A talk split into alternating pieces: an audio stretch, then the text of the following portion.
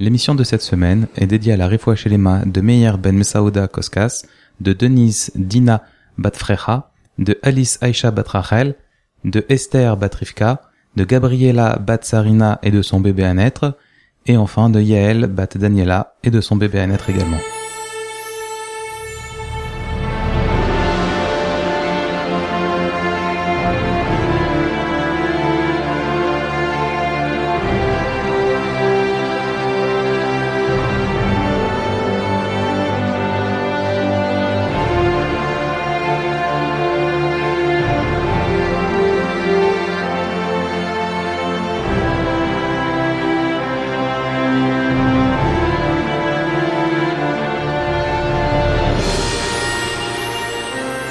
Précédemment, dans Beau. Au terme de dix plaies plus éprouvantes les unes que les autres, Pharaon renvoie les béné Israël d'Égypte afin qu'ils partent faire leurs offrandes à Hachem dans le désert. Bonjour, soyez les bienvenus sur rosetdemiel.fr pour la paracha Béchalach.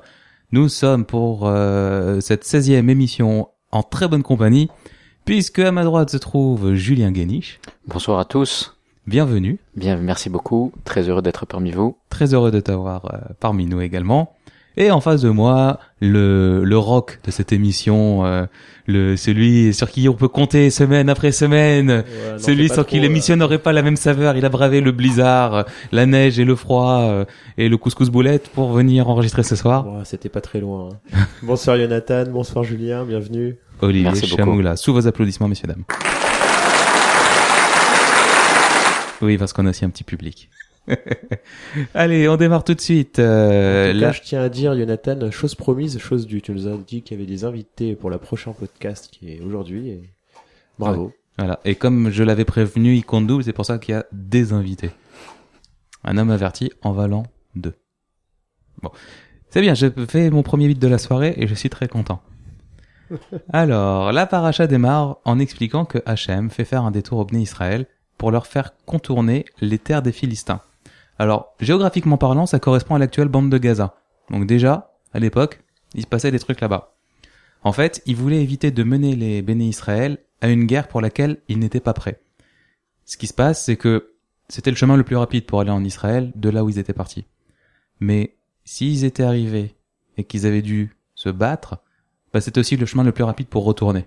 Donc en leur faisant faire des tours et des détours et en, leur fais- en, en les faisant aller plus loin de l'Égypte, eh bien à la première occasion, ils ne baisseraient pas les bras et ils savaient que voilà quoi, plus ils seraient loin et plus ce serait difficile de faire machine arrière.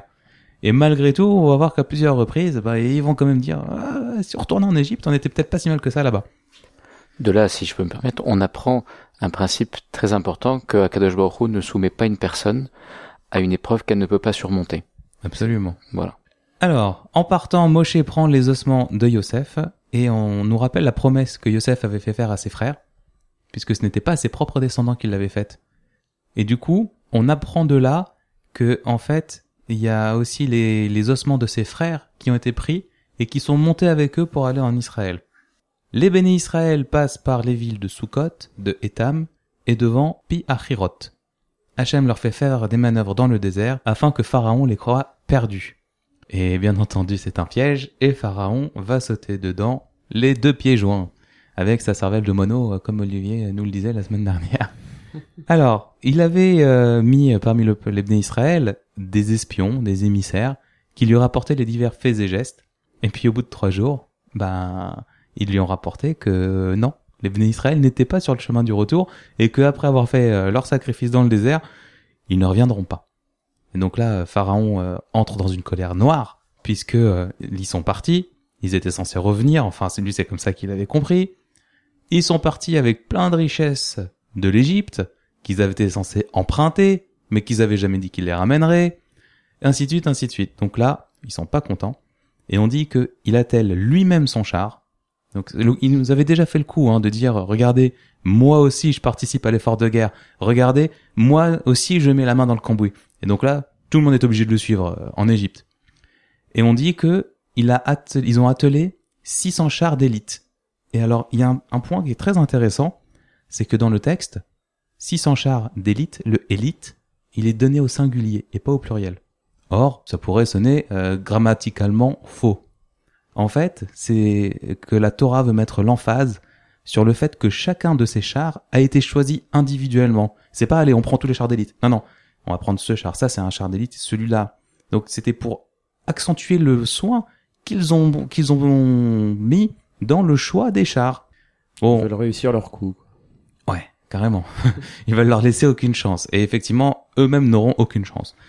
Et euh, ils prennent également tous les chars euh, d'Égypte et euh, ils partent. Hachem raffermit euh, le cœur euh, de Pharaon et Pharaon se lance à la poursuite des bénis Israël qui étaient sortis la main haute. Alors, je sais pas vous, mais personnellement, ça me rappelle un petit peu l'histoire de, de l'État d'Israël actuel qui est qui a démarré en étant un État extrêmement modeste, euh, qui était l'agressé parmi les euh, parmi les autres nations. Et le jour où ça a basculé, c'est le jour où eux-mêmes ont, ont, ont conduit une guerre de pas de conquête, mais c'est eux qui ont démarré une guerre quand ils sont partis au Liban, si je dis pas de bêtises. Et ce jour-là, l'opinion publique a changé. Et je me disais, enfin, ça, ça m'y a fait penser, ce triomphalisme de dire, bah maintenant, on va pas subir, c'est nous qui allons prendre notre destin en main et on va imposer aux autres ce que ce qu'on veut. Et moi, je, je sais pas ce que vous en pensez. Hein, c'est pas pour faire de la politique euh, maintenant. Et devenir euh, une nation forte et indépendante euh, ça. qui décide, euh, Qui ses, décide propres, pour euh, ses propres choses. C'est un peu ça. Qu'en penses-tu, Julien? Non, c'est un parallèle qui est intéressant, tout en, en pensant bien évidemment que quand le, un juif prend son destin en main, il le fait bien évidemment en développant sa qualité de confiance en Hachem et que Kadosh Baruch lui finalement, on est là que pour faire ses efforts dans ce monde matériel dans lequel on vit, mais c'est Kadosh Baruch qui fait tout. Voilà, ça c'est un, un point qui est vraiment important d'ancrer, surtout quand on, on traverse euh, ces parachutes magnifiques. Bien sûr. Les Égyptiens coincent les Bnei Israël devant la mer. Et là, euh, bah voilà, ils sont pris entre le marteau et l'enclume et ils commencent un peu à paniquer. Ils demandent à Moshe, mais pourquoi est-ce que tu nous as fait sortir d'Égypte si c'est pour qu'on se fasse massacrer dans le désert? Et on aurait préféré servir l'Égypte que mourir ici. Et là, là, ça rejoint un petit peu ce que tu disais au début de la paracha euh, euh, concernant la terre qui était proche et Akadosh leur, a fait faire un détour pour éviter cette guerre, qu'ils pour pas qu'ils se retrouvent devant une guerre et que facilement ils en viennent à, à se dire ah bah finalement euh, nos petites habitudes d'esclaves euh, c'était mieux que d'affronter euh, une nouvelle guerre qu'on ne connaît pas. C'était mieux avant. Alors que voilà, et, et maintenant ils se retrouvent devant une première épreuve et ils se disent euh, pourquoi on est parti d'Égypte, pourquoi on n'y retournerait pas? Bien sûr. Et il y a quelque chose, que- quelque chose que je voulais dire au début par rapport à ça. Euh, ton frère David, euh, en voix off, nous a, nous a fait remarquer que la paracha Béchalar commence par Vaïhi. Et Vaïhi est un terme utilisé, et ce fut, est un terme utilisé pour exprimer euh, des malheurs, comme on voit au début de la Megillat Esther et d'autres parachiotes qui expriment des malheurs. Alors que là, la question se pose, on n'a que du bonheur. C'est la, dans la paracha, on va, on va parler de la manne qui est, qui est miraculeuse, la traversée de la mer Rouge qui est un moment historique qui est rentré vraiment, enfin qui est rentré dans les, dans les esprits de tout le monde, dans le commun des mortels jusqu'à aujourd'hui. Et il faut savoir qu'en fait, pourquoi on exprime un, un certain malheur? Parce que Pharaon, lorsqu'il a envoyé les Bnei Israël, euh, nos, nos sages expliquent qu'il aura dit de partir et il leur a souhaité bon vent, si bien que les Bnei Israël en voyant ça, ils se disent euh, ah bon, bah, finalement euh, Pharaon c'est c'est quelqu'un de bien quoi. Euh, il est pas si euh, mauvais que ça et si euh, si haineux. Bon, si un jour euh, on y retourne, ce sera pas si grave. Et c'était ça le malheur en fait. C'était de c'était de de se laisser emporter par le Yetzerara que, re- représ- que, que représente euh, Pharaon. Si bien que devant une première épreuve, là, on est devant la mer, on est bloqué. Qu'est-ce que nous dit le Yetzerara? Retournons chez Paro. Ouais. Razak. C'est bon. Razak. Alors, Moshe leur demande de tenir bon, et il leur dit que Hachem va leur venir en aide. Et Hachem s'adresse à Moshe, et il demande à tout le peuple d'avancer vers la mer, et à Moshe en particulier de tendre son bateau. Et il leur dit que vous- ils iront à pied sec. À ce moment-là, l'ange de Dieu, qui se tenait à l'avant du camp, se déplace vers l'arrière du camp. Donc il se met entre les Bnei Israël et les Égyptiens. Et une colonne de nuée monte à l'arrière du campement des Bnei Israël, les protégeant des Égyptiens, empêchant les, les Égyptiens d'avancer. Et on raconte que le jour, c'était une nuée d'obscurité, et on se rappelle que la, ma- la, la plaie de l'obscurité qu'on a vue la semaine dernière, trop cher. qui a duré sept jours, on nous a dit il y a trois jours et trois jours, on se disait mais où est passé le dernier jour? Bah le voilà. Le dernier jour, il est là. On l'avait gardé en stock. C'était euh, le plan épargne obscurité qu'on gardait pour la sortie euh, d'Égypte. Et la nuit, c'était une colonne d'éclairage. Donc, euh, alors ça a été euh, souvent adapté comme étant une colonne de feu, assurément, mais euh, on n'est pas certain que ce soit du feu à proprement parler. Je, je sais pas si tu as plus de détails là-dessus. Pas vraiment, mais bon. Voilà, j'aurais mieux fait de me taire. Moshe étend sa main au-dessus de la mer et Hachem la déplace par un vent d'est puissant. Ça dure toute la nuit et les bénis Israël entrent à pied sec dans la mer, entourés de murs d'eau. Et alors, communément, merci Charlton Heston et Cécile B2000, tout le monde pense que la mer s'est ouverte en deux. Mais en fait, on a un mirage qui nous raconte que la mer s'est ouverte en douze, voire même peut-être en treize.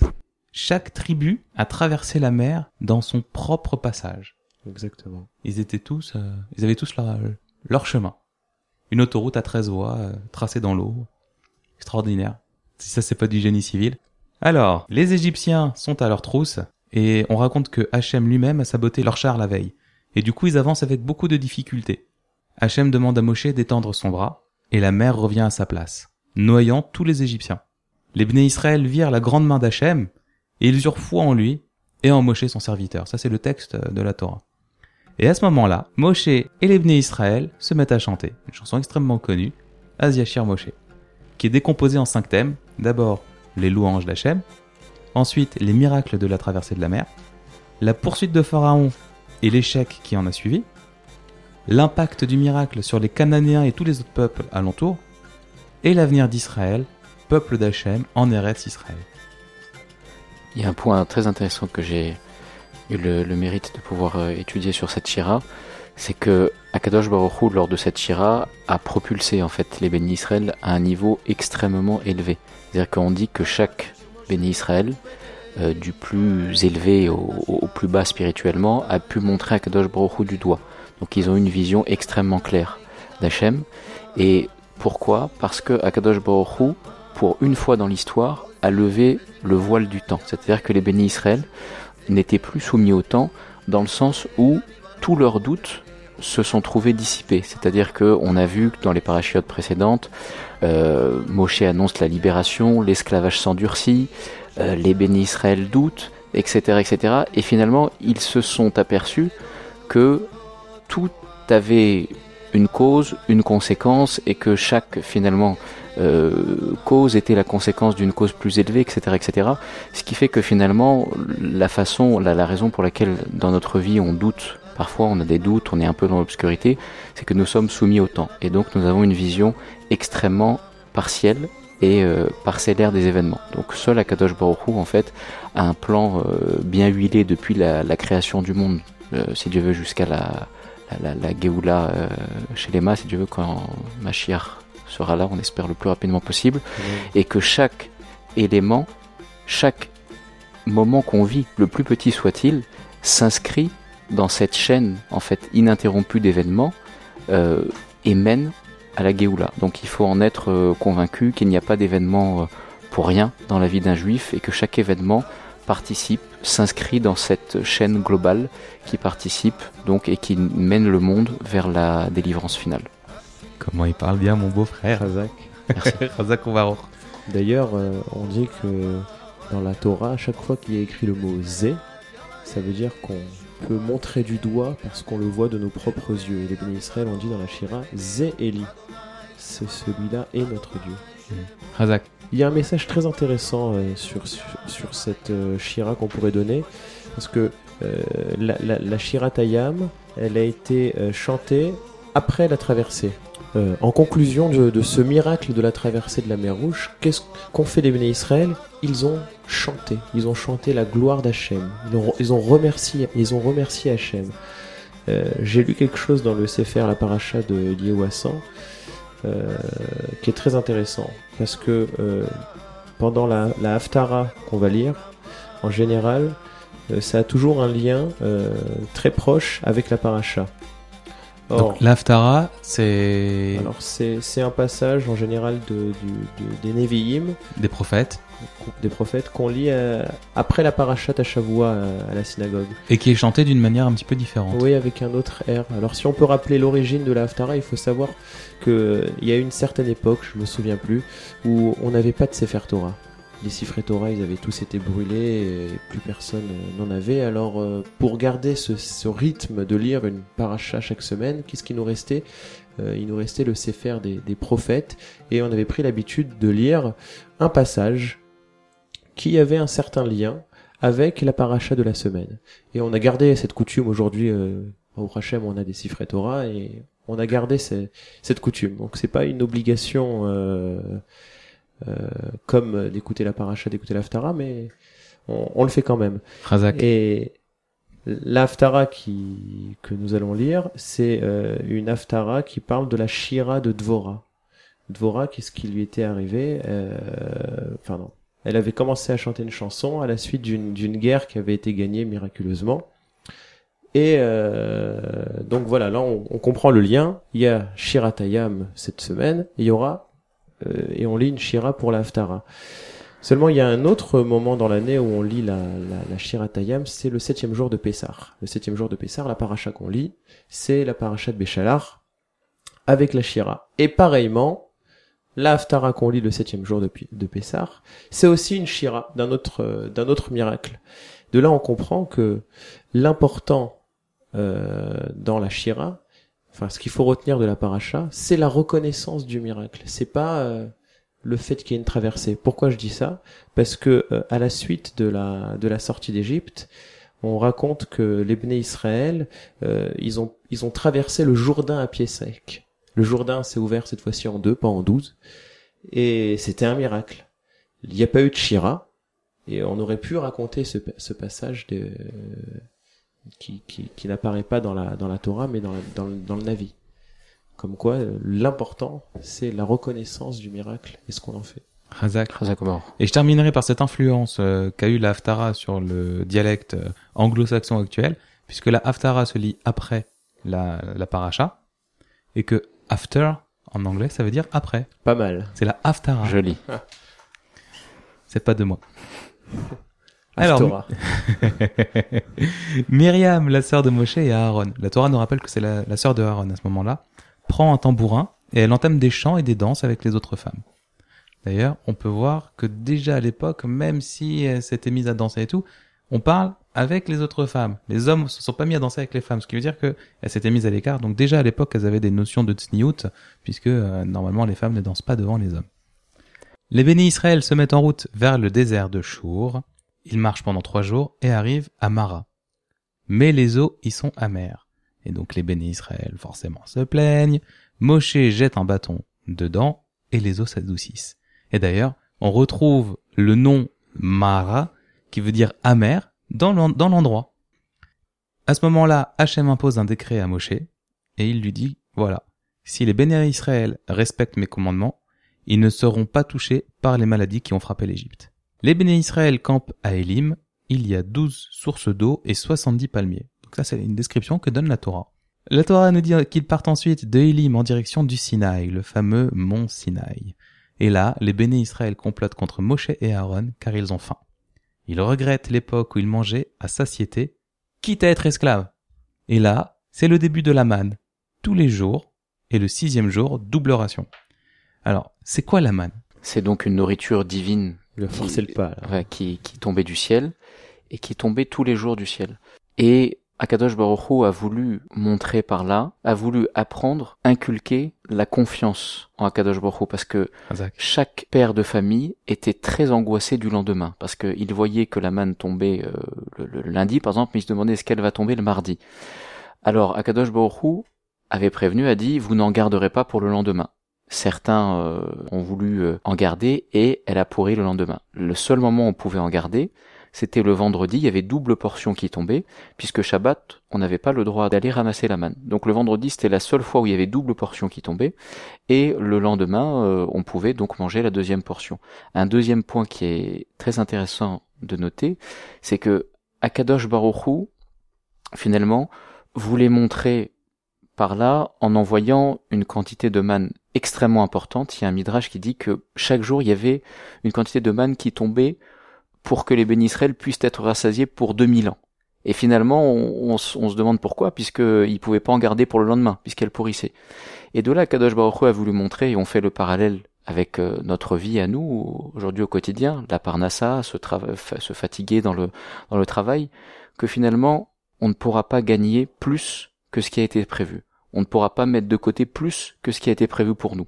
Donc, c'est-à-dire que ça ne sert à rien de se fatiguer euh, au travail. Il faut faire nos efforts, bien évidemment, parce qu'on a, Kadosh Baruch nous a demandé de faire ce qu'on appelle l'Eishtadlut. Hazaku Merci. Bon. Tu as bien fait d'intervenir pour euh, la réponse. C'était tout simplement radieux. Merci. Merci beaucoup. Alors, il découvre de, au petit matin, sous la rosée, quelque chose qu'il ne connaissait pas. Et c'était la manne. Sauf que, bah, c'était la première fois. Donc, euh, il demande à Moshe, mais c'est quoi? Et il leur répond que c'est la nourriture maintenant. Donc quand on voit dans les films d'anticipation les astronautes qui mangent des gélules, ben en fait ça, le concept c'est celui de la manne.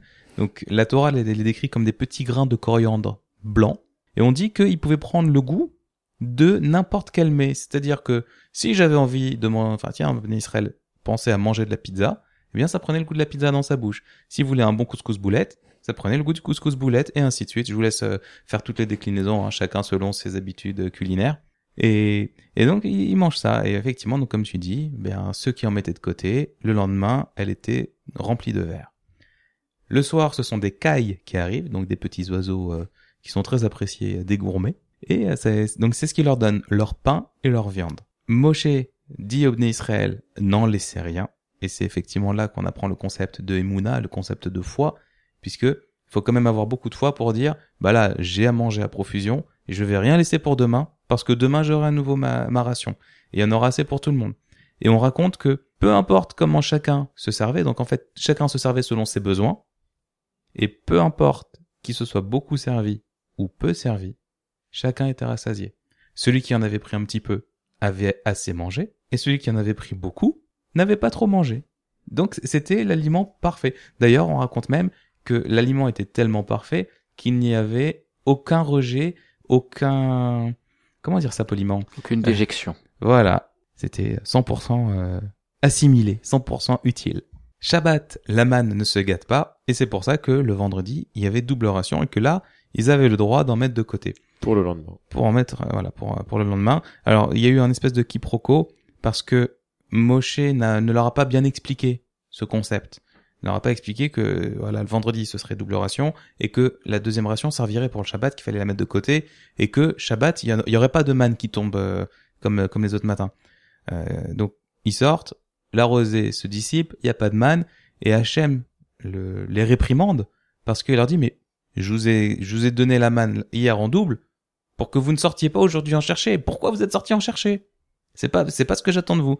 Et donc Moshe euh, elle sera réprimandée aussi par Hachem dans la mesure où il n'a pas été assez explicite, où il n'a pas transmis correctement l'information au peuple, et ça a donné lieu donc à ce quiproquo. et on raconte qu'ils ont mangé de la manne pendant 40 ans. Alors faut imaginer quand même le degré de foi qu'il faut avoir pour pendant 40 ans ne manger que ça. Et accepter de ne manger que ça. Accepter de ne manger que ça. Et faut, faut imaginer qu'il y a des générations qui n'auront connu que la manne. Ils n'auront rien connu d'autre. D'ailleurs, il, paraît que c'était pour eux que c'était le plus facile. Alors que les autres, euh, on dit qu'on mange aussi avec les yeux, hein, donc euh, un saladier rempli de trucs blancs, euh, ça donne pas forcément envie. Et ce qui a donné lieu à l'histoire des, des cailles. Bon, ils quittent le désert de Tsin et campent à Rephidim. Et là, ils n'ont pas d'eau. Et ça donne du coup à leur passe-temps favori, à savoir chamailler Moshe. Moshe demande de l'aide à Hachem, et Hachem lui fait frapper un rocher et de l'eau sort du rocher. Un autre miracle.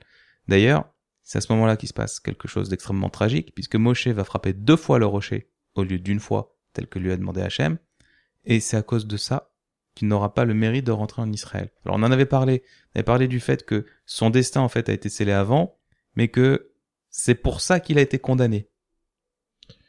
Alors en fait, moi j'ai j'ai entendu de, de mon rave lors de la paracha où Moshe euh, demandé à, à, à Hachem pourquoi il avait euh, endurci le cœur de Pharaon, il avait euh, alourdi le, la tâche.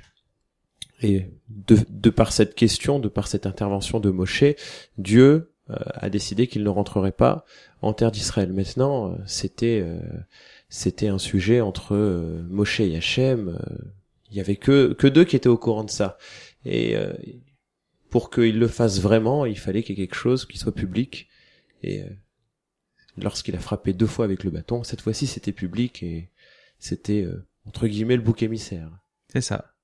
Ça me fait un petit peu penser, même s'il y a absolument aucune comparaison entre Moshe et cette personne-là, à Al Capone, qui s'est fait attraper non pas comme euh, truand et comme euh, patron de la pègre, mais parce qu'il avait fait c'était pour une fraude fiscale ou un truc comme ça, il avait pas payé ses impôts ou enfin bon, c'était il s'est pas fait attraper pour ce pourquoi il voulait l'attraper, mais c'est à cause de ça qu'ils l'ont eu et qu'ils l'ont ils ont pu le condamner.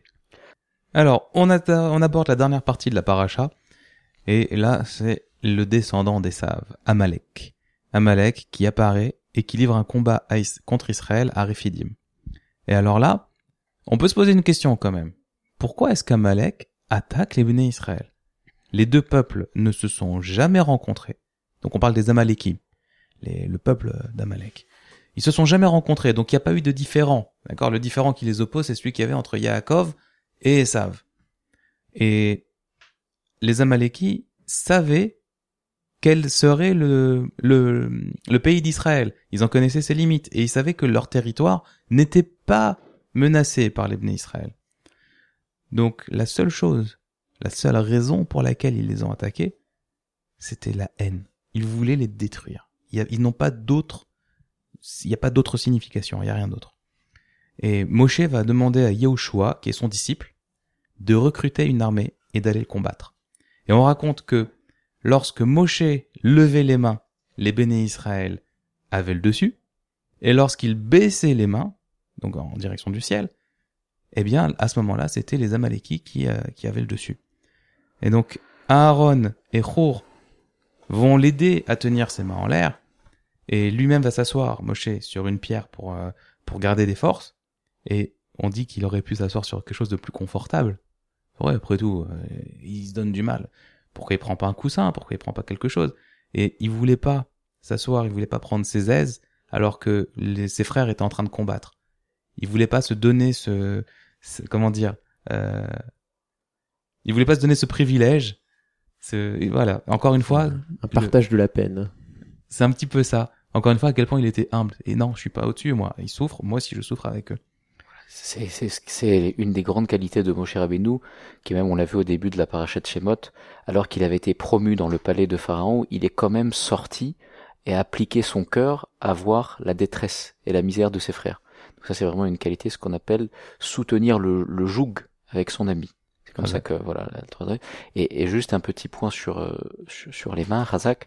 Euh, quand on dit qu'il levait les mains, c'est-à-dire que la, le, le, dans le Talmud, on demande mais est-ce que c'est les mains de Moshe qui faisaient la guerre? C'est une, en fait, une, belle image pour nous dire que quand les bénis Israël regardaient les mains de Moshe qui étaient en haut, c'est-à-dire qu'ils regardaient vers le ciel, qu'ils soumettaient leur cœur à Kadosh Baruch et finalement qu'ils se disaient que leur force ne venait pas d'eux-mêmes, mais qu'elle venait d'Hachem. Et finalement, quand Moshe baissait les mains, sous-entendu qu'ils regardaient, euh, ils se regardaient eux-mêmes et ils pensaient que c'était leur force qui les faisait gagner. Donc c'est pour ça qu'on dit qu'ils perdaient à ce moment-là. Razak? Yahushua affaiblit Amalek. Et alors quand on dit qu'il l'affaiblit, en fait, on dit qu'ils ont euh, tué les guerriers les plus forts parmi Amalek. Et donc en fait, les autres étaient à leur merci. Ça y est, on a, eu, euh, on a eu vos champions. Vous, euh, vous êtes du vent à côté. Et Hachem a empêché Yahushua de les achever. Il, parce que c'était pas le moment. C'était pas ce qu'il avait prévu. Amalek a encore un rôle à jouer dans le futur. Il va être exterminé un jour ou l'autre, il sera, il faudra, on sera, ce sera notre ennemi, on va le combattre, mais son heure n'est pas venue. Et donc, il va retenir Yahushua, et pour éviter de trop frustrer Yahushua, il va lui dire que il effacera Amalek. Il dit, effacer, je vais effacer Amalek. Et on dit, jusqu'à son souvenir. Donc vraiment, l'éradication totale. Alors aujourd'hui, on sait pas vraiment qui c'est Amalek, hein, faut savoir. Euh, d'ailleurs, j'avais entendu un, super commentaire qui expliquait, parce que nous, on avait demandé, mais c'est qui Amalek aujourd'hui? Après tout, si on sait qui est notre ennemi, on lui déclare la guerre, et ça y est, on, a terminé le truc. Et donc il y a eu un roi en Perse qui a ou un roi grec, je, je rechercherai la, source. Et ce roi un jour, il régnait donc sur euh, le bassin méditerranéen, donc qui était le berceau du monde à ce moment-là, et il a eu une lubie, il a déplacé les populations. Donc ceux qui étaient en Perse, il les a mis euh, en Tunisie, ceux qui étaient en Tunisie, il les a mis en Italie, ceux qui étaient là, tac, tac. Il s'amusait, il a redistribué toutes les cartes, il a bougé toutes les populations. Tant et si bien qu'aujourd'hui on ne sait pas qui sont les Amalékis. C'est comme ça. Plus moyen de repérer les descendants des sages. Non, ils ont brouillé les, les pistes. Et, et, pourquoi en fait, pour, pour conclure cette euh, cette haine, si on peut s'exprimer ainsi, d'Akadash Baruch vis-à-vis d'Amalek, qui dit que son trône céleste ne pourra pas être et son nom ne pourra pas être complet tant que le, le souvenir d'Amalek, comme tu le dis, ne sera pas effacé, alors qu'il n'est pas marqué ça des autres peuples. -hmm. C'est parce que Amalek, c'est celui qui marche dans le monde, dans le quotidien par hasard, avec le hasard avec un grand H, qui essaye de voiler au maximum la providence d'Akadosh Baruch qui dit que tout événement euh, survient par hasard, que ce n'est qu'un concours de circonstances. Et preuve en est, malgré tous les miracles de, de, dont le monde entier était au courant, la traversée de la mer Bien Rouge, puisqu'on dit que même dans, dans, le monde entier, les eaux se sont séparées. Même quelqu'un qui buvait un verre d'eau, l'eau se séparait en deux dans son verre. Chaque goutte est, a été divisée en deux. Et Amalek, en fait, il a voulu, comme tu l'as si bien dit, il, il, avait, il avait une haine féroce, mais une haine gratuite. C'est-à-dire que il s'attaquait en même temps à Ben Israël, mais il s'attaquait aussi à Kadosh Baruchou. C'est comme l'exemple qui est donné, c'est comme quelqu'un qui plonge dans une baignoire d'eau brûlante. Alors il va certes se brûler, mais il aura quelque part refroidi un petit peu la baignoire euh, dans l'absolu et aussi aux yeux des autres, parce que personne n'osait attaquer les bénis Israël. Voilà, donc Amalek c'est celui qui voile la présence d'Akadosh Baruch et en fait c'est c'est celui qu'on doit combattre même si on ne l'identifie pas, c'est on peut avoir une partie de de de, de, de si on peut s'exprimer ainsi d'Amalek en nous, c'est-à-dire que on doit essayer de lutter au maximum contre les, idéologies, contre la nature ambiante environnante dans laquelle on vit, ou ah non mais ça c'est par hasard, ça c'est parce qu'il y a eu ci, c'est parce qu'il y a eu ça. Essayez toujours de refuser de remonter jusqu'à la cause primaire qui est Akadosh Baruch qui encore une fois on le répétera jamais assez, jamais assez, dirige tout de A à Z, de, de, de, de, du, de la, la, chose la plus énorme jusqu'à la plus petite respiration, jusqu'à le plus, jusqu'au plus petit mouvement de doigt de la plus petite créature. Razak. Euh, juste une précision par rapport à ce que tu viens de dire. Hein. Quand tu parlais de combattre les idées, je préfère préciser ça pour nos auditeurs. On n'est pas en train de parler d'aller défiler dans la rue contre tel projet ou tel projet. Euh, c'est pas le, c'est pas le sujet. Euh, on est en train de parler de lutte en interne, c'est-à-dire de, de la lutte de l'homme par rapport à son mauvais penchant et de, du travail à faire sur soi. Razak, tu fais bien de le préciser. Voilà. Hein, on part pas en guerre contre non, non. ni l'Occident, ni l'Orient, ni personne. Chacun a sa place Exactement. et son rôle à jouer dans, dans on, ce monde. On a déjà assez à faire avec nous-mêmes. Absolument. La paracha se termine sur Moshe qui construit un hôtel et qui appelle cet hôtel Hachem, mon miracle. Et ben c'est tout pour cette semaine. C'est déjà pas mal. Merci de nous avoir écoutés, merci de nous avoir suivis. On vous donne rendez-vous la semaine prochaine pour Yitro, la fête des garçons. You, you, you, aïe, aïe, aïe. La pièce montée. la pièce montée, le coquelet, les petites, euh, les petites ralottes, les petites machins. Ouh, j'ai hâte d'y être. Eh bien, passez une bonne semaine. Shabbat shalom si vous nous écoutez avant Shabbat, euh, ou si vous êtes en train de préparer vos ralottes. Tiens, faites-nous savoir ce que vous faites pendant que vous écoutez le podcast. Oui, toi, tu fais la vaisselle, je sais. les ralottes, Razak. À la semaine prochaine. À bientôt. À bientôt.